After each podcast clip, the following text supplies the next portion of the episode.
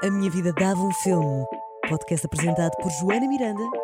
Às vezes sozinha, outras vezes acompanhada. E pronto, bem-vindos. Ora bem, ora bem, olá a todos. Bem-vindos a este podcast miserável. Não estou a brincar. Ai, olha, eu juro, os últimos dois episódios eu estive a editar hoje. Meu Deus.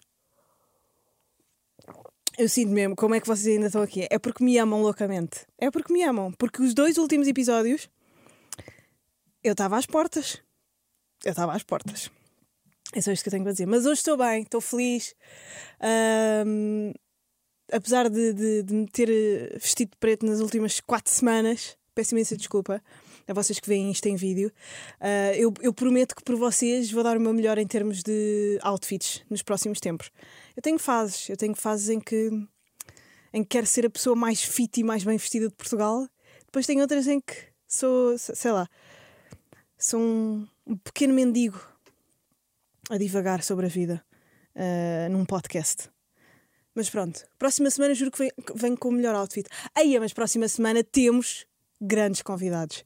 Vão a Patreon, www.patreon.com barra dava um filme um, e vão ver quem são os convidados. Vamos ter uma jornalista linda e um comediante. Vão lá ver quem é. Entretanto, eu vou pôr um novo número do WhatsApp no Patreon, porque houve um, um pequenito problema. Que foi. Eu fiquei sem bateria no telefone do, do Patreon e não sabia o PIN do cartão que lá estava. Ah, e eu sou esta cabeça de, de escaravelho, cabeça de animal sem consciência, e, e não, não guardei aquele papelinho que diz PIN e PUC, deitei fora, tipo, é, já está, adeus. E, e ah, então quando eu anunciar lá os convidados, anuncio também o novo número para vocês poderem mandar voices com as vossas questões, para saberem coisas sobre os convidados ou para, eh, ou para darem as vossas sugestões, que também há pessoal que gosta de mandar voices a dizer o que é que anda a ver. E eh, então hoje, hoje vou-vos falar eh, de concerto de Slow J, Slow J Unplugged, está está no YouTube, eh, foi saiu na, na semana passada, na sexta-feira ou, na quarta-feira da semana passada, e eu diria que Slow J ele só deu, só deu um concerto nestes últimos dois anos. Eu vi-o provavelmente no seu último concerto antes da pandemia, não sei se foi o último por acaso, mas o- a grande cena dele que foi. É capaz bem de ter sido o último, por acaso. Que foi no Superboc em Stock, no, no Coliseu dos Recreios.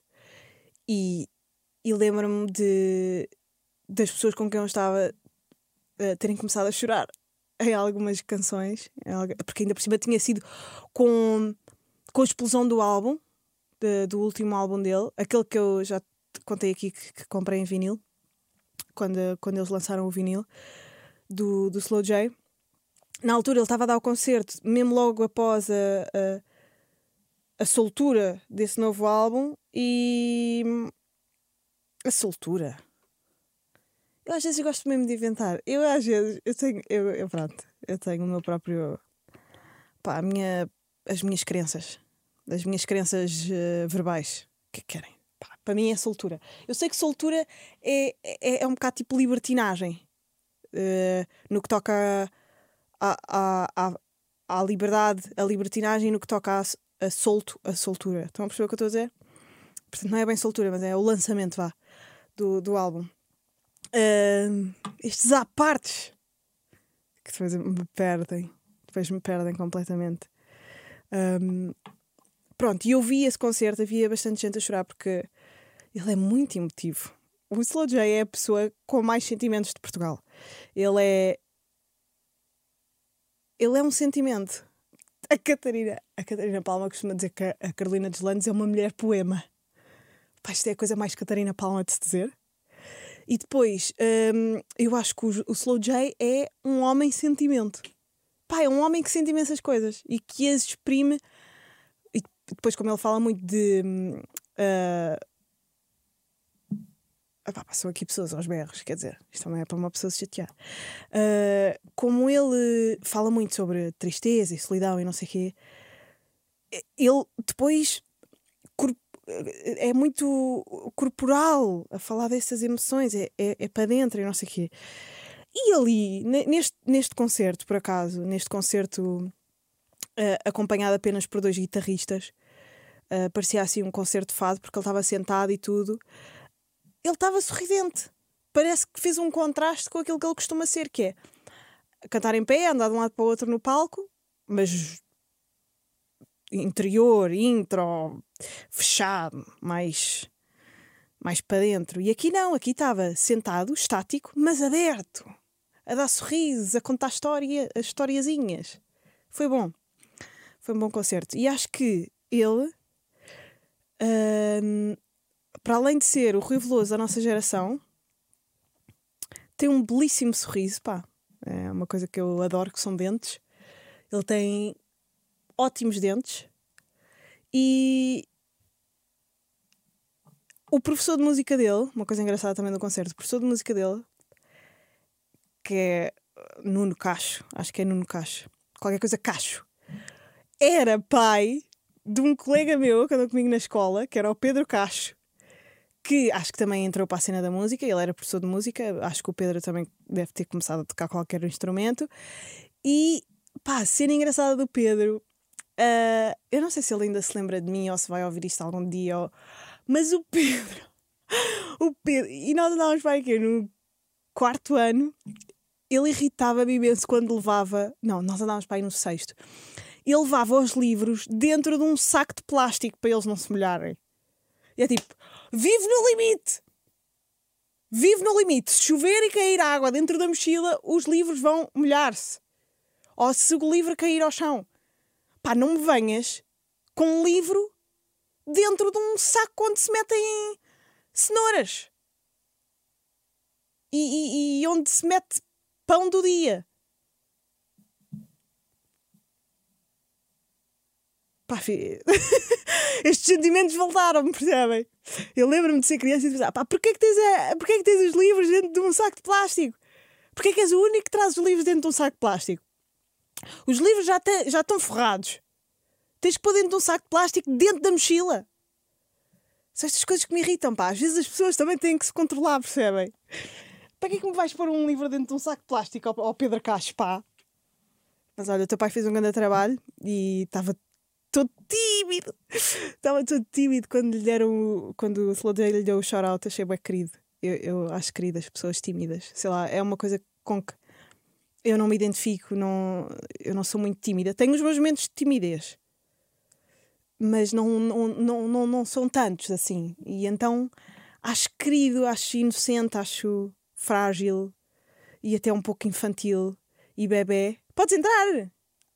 Tá, podem entrar, não sei se querem. Um, epá, isto é muito estranho. É que há sempre aqui pessoas a entrar e a sair e eu não sei se há aqui coisas deles. Um, acho querido. Acho querido pessoas que se envergonham, acho querido pessoas tímidas. Uh, porque, não sei, parecem mais frágeis, mas sei lá, se calhar o Hitler era tímido. E por isso é que era. Acho que o Putin é tímido. Eu olho para ele e vejo uma pessoa tímida. Portanto, tímido não significa ser boa pessoa. Só acho querida a, a, a imagem da timidez. Agora, a personificação, a pessoa pode, não, pode ser uma porcaria, não é? Pode ter zero de, de, de frágil e de infantil, no sentido dócil da, da, da visão da infantilidade, não é? Sei lá. O pai do Pedro Castro pode ser um assassino. Quer dizer, o filho dele levava os livros dentro de um saco de plástico. Logo aí que é esta pessoa. Ai, ai. Um, mas pronto, este, este concerto faz as, faz as pessoas chorar.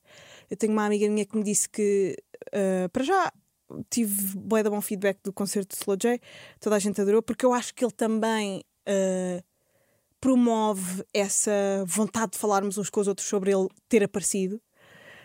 Pá, uma pessoa que está numa gruta há dois anos, de repente sai e nós estamos tipo, é, afinal não morreu, está aqui ainda ele está a gerir bem essa, essa ausência. Acho que às vezes a tua presença é tão importante quanto o tempo da tua ausência. E ele gera bem isso, um mito artístico. Ele gera bem o seu mito. É difícil controlar um, controlar o mito. Porque às vezes propaga-se um mito que é contra ti. Eu acho que hum, há várias pessoas que têm mitos que se propagaram contra elas. Havia o mito, por exemplo, hum, de, imagina, uh, do U nascer um ganda maluco. Isso é um mito que se propaga contra ele próprio, porque ele não é essa pessoa, não é? Um, agora, quando tu tens as mãos, quando tu estás a ter controle sobre o mito, ah, é bué benéfico, não é? É bué benéfico e no caso dele é isso que está a acontecer. Uh, mas ao mesmo tempo também propaga o mito da depressão, não é? De ser uma pessoa meio depressive. Não, mas esse mito não é maior do que ele ser eh, uma, um, um divo e ser uh, o homem que ninguém está à espera de quando é que vai aparecer outra vez.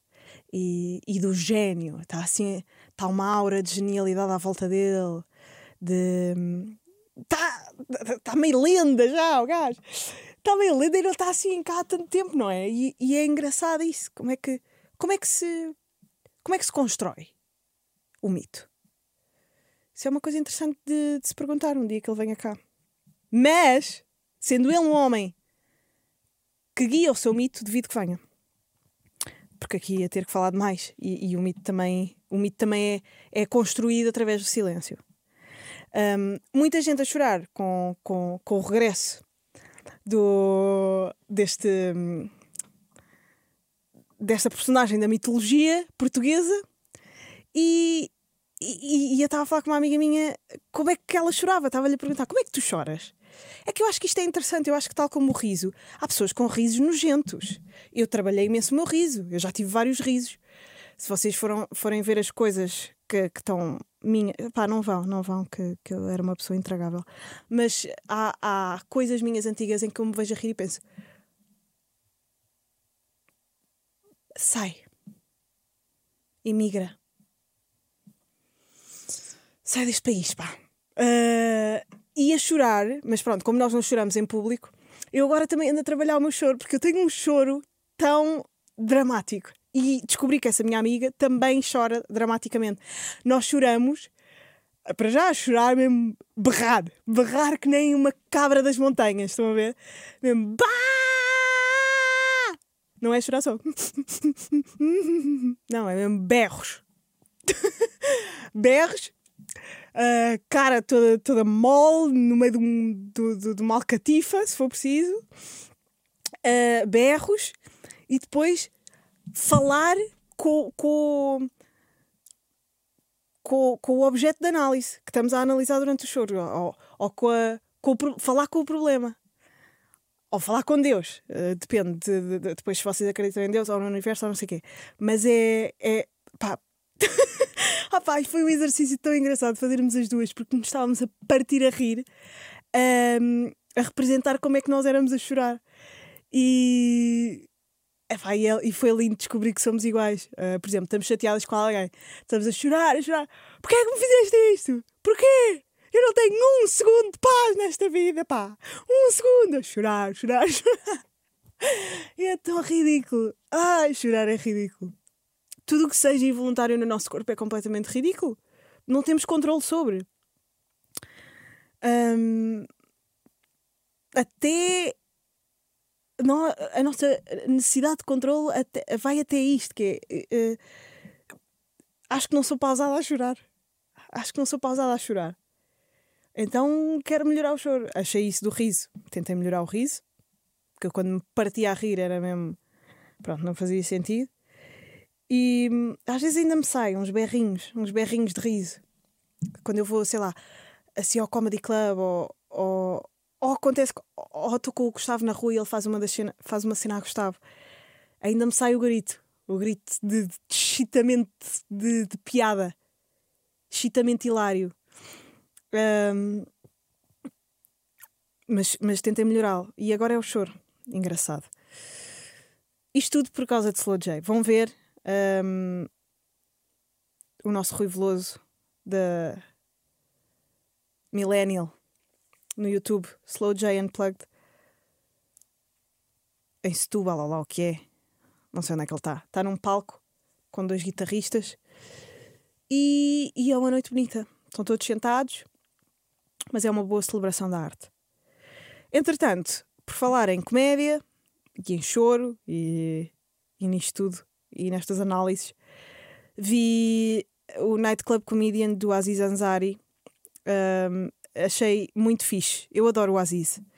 Acho que o Aziz é, do, é capaz de ser dos comediantes mais próximo da minha identidade. De, de, as coisas de que ele fala são, pá, são muito idênticas aos meus gostos, a, a maneira de estar na vida dele, a maneira de observar as coisas. Um, a, a, maneira de olhar para a música, para os artistas, a maneira de olhar para, para, para, para os famosos, a maneira de, de existir um, socialmente. Ele, ele, ele é, é muito. É, tem, tem, é muito parecido comigo, pronto. E nós gostamos de ver coisas com, com as quais nos identificamos, não é? E então eu adorei, adorei esse, esse show. Uh, Chama-se Nightclub Comedian porque ele foi uh, gravar ao Comedy Cellar, que é um, do, uma das, um dos spots, um dos clubes de comédia uh, nos Estados Unidos onde o pessoal vai atuar. É tipo o, o improv ou o, sei lá, o, sei lá. Aqueles spots em LA, há imensos. E em Nova York, uh, meio bar, um, como, como os que há cá em Portugal. Um, achei fixe porque alguém que já está do tamanho dele querer filmar num comedy club básico, onde o pessoal está a beber cerveja e a comer uh, hot wings, está a ver pessoal a atuar, é fixe isso. Uh, depois ele pôs um, uh, um, um, pedaço de arquivo. Ele é ótimo, para já, ele é ótimo a filmar espetáculos de comédia. Eu adorei o, o, o, último show dele, mas era um special e era mesmo numa sala de espetáculos Uh, adorei a maneira como filmaram aquilo, adorei.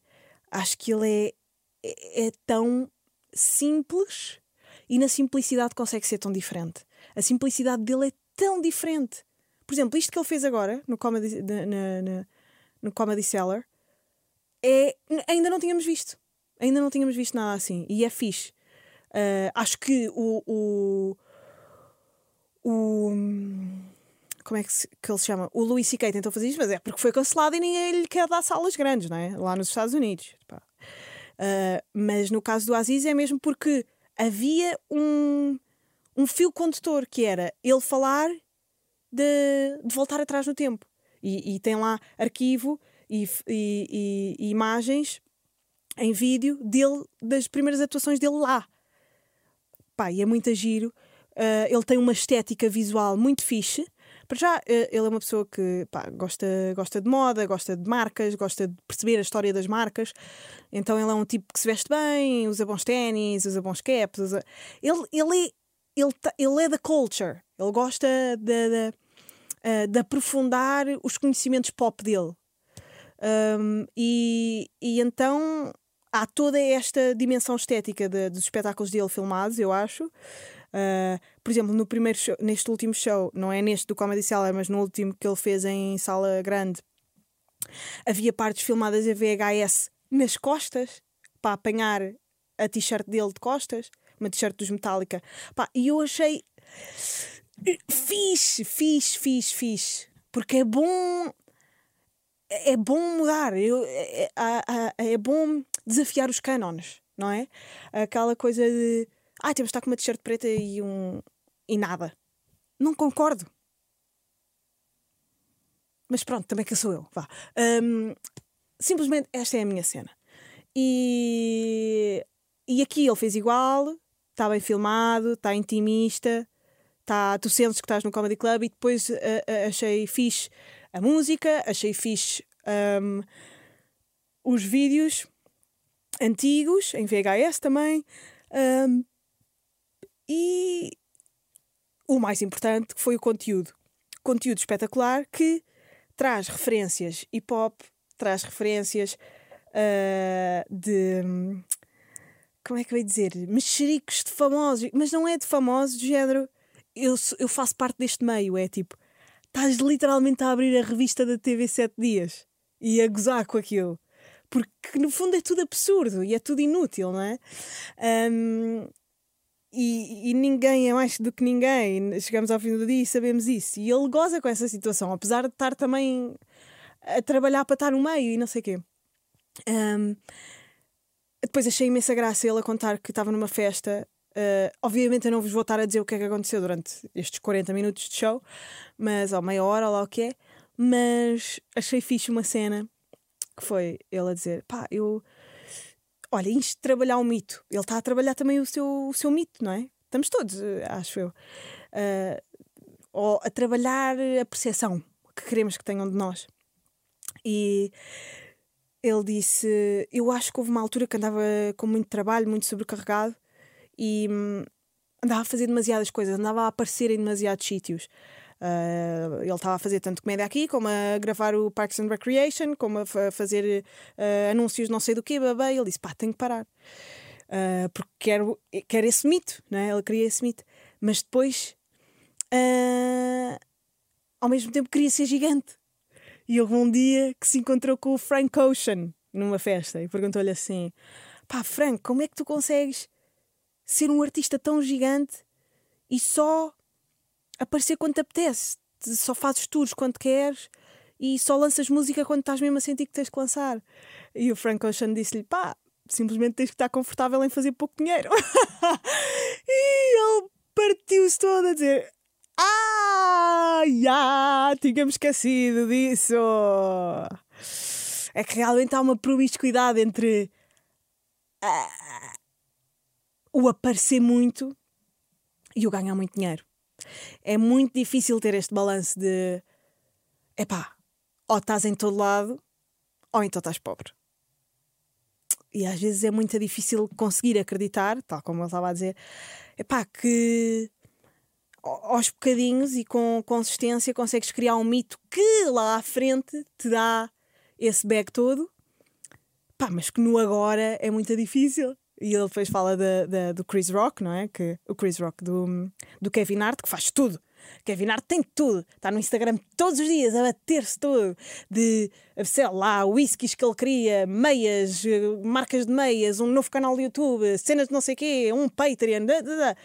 está em todo lado, vai a todos os, todos os jogos de basquete, vai a to- Pronto.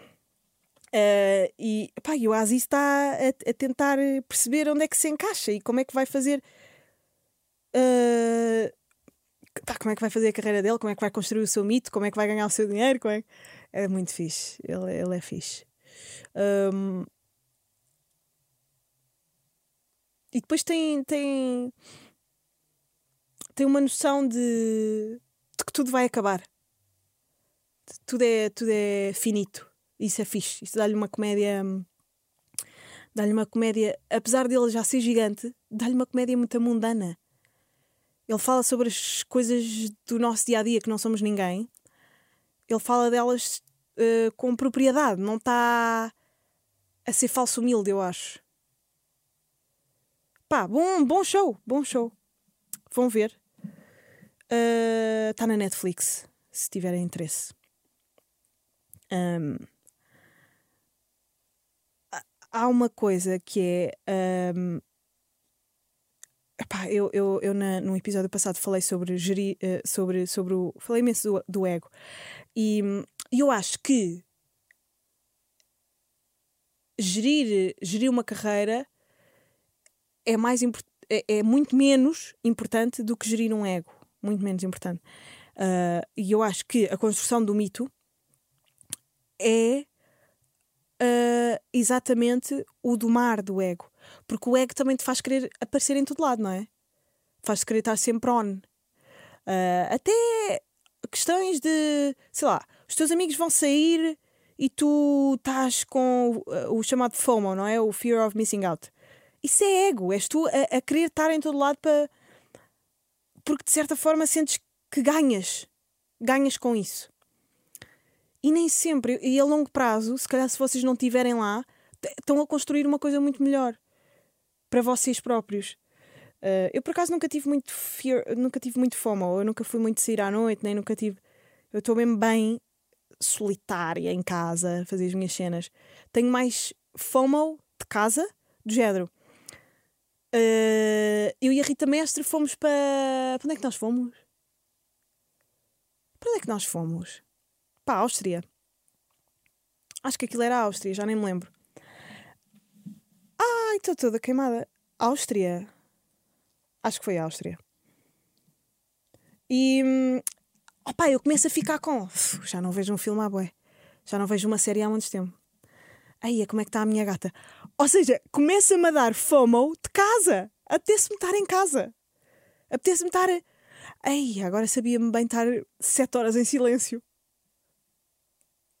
Isto é estranho? Não, claro que há pessoas iguais a mim, não é? Mas. Um, porque sinto que é muito mais produtivo. Isto já não tem nada a ver com ego, tem. Mas eu acho que o ego é, é, é querer estar. É querer buscar fora de nós aquilo que, que podemos, ah, que podemos, obviamente, adquirir sozinhos, não é?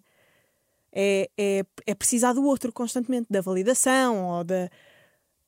ou, ou, ou do. ou da observação, ou de. É, o ego só existe porque existe o outro. E, e, e o mito cria-se quando tu deixas de precisar do outro. Querer muito dinheiro também é por ego. Porquê é que tu precisas assim de tanto dinheiro? Porque, porque queres o quê? Ter uma, uma casa grande? Porque queres ir viajar? Eu acho que também já há montes de pessoas a querer ir viajar para tirar fotos para o Instagram. Eu acho que há pessoas que nem. O, o, o, no outro dia estavam-me a contar, o Gustavo estava-me a contar que foi ao Brasil com uns amigos e, e as miúdas do, do, grupo, sempre que eles diziam assim: Ah, querem ir ali ao pão de açúcar, não sei o quê, e elas diziam: Rende para chapa? rende para chapa? E eles iam, yeah, então já, bora. Senão ficamos em casa. Quer dizer, isto é normal, já, já, já é o sistema em que estamos a viver, mas percebem? É engraçado. É engraçado isso. Acho que me perdi um bocado na, na questão do ego e do mito. Mas isto é um, um assunto fixe para pa explorar. Isto é um assunto fixe para explorar. Um... Gostava de falar com vocês, agora para fechar, dos vossos ditados favoritos. Eu acho que os ditados os ditados são a maneira mais inteligente de, de analisar a, vi a, vida. Os ditados são conhecimentos milenares, passados de geração em geração. Quando ainda não existia internet, não é? Quando não, existiam, não existia uma rede social, a rede social era o boca a boca. Essa rede, esse fio, essa, essa passagem essa troca de conhecimentos era, era de boca a boca, então tinha que ser numa frase curta, que era para ser fácil de explicar esse ensinamento de vida. E então, os ditados, se nós formos a ver, o povo não é burro. E, e os ditados fazem todo sentido há milhares de anos. E eu, cada vez que vou vivendo uma coisa, penso num ditado. E, e acho, que os ditados, acho que os ditados desta fase de vida em que eu estou a passar Uh, depois há, há, há, um ditado. E pensem na, nas fases da vossa vida e que ditado é que se aplica a cada fase. E existe sempre um, e eu acho isto espetacular. Ditados são uma cena linda. Há um programa da RTP. Uh, ah, ai, olhem, eu vou descobrir. É com o Diogo Infante uh, e dá na RTP Memória. Um, Chama-se Bom Português, acho eu. Ditados. Deixem-me só ver.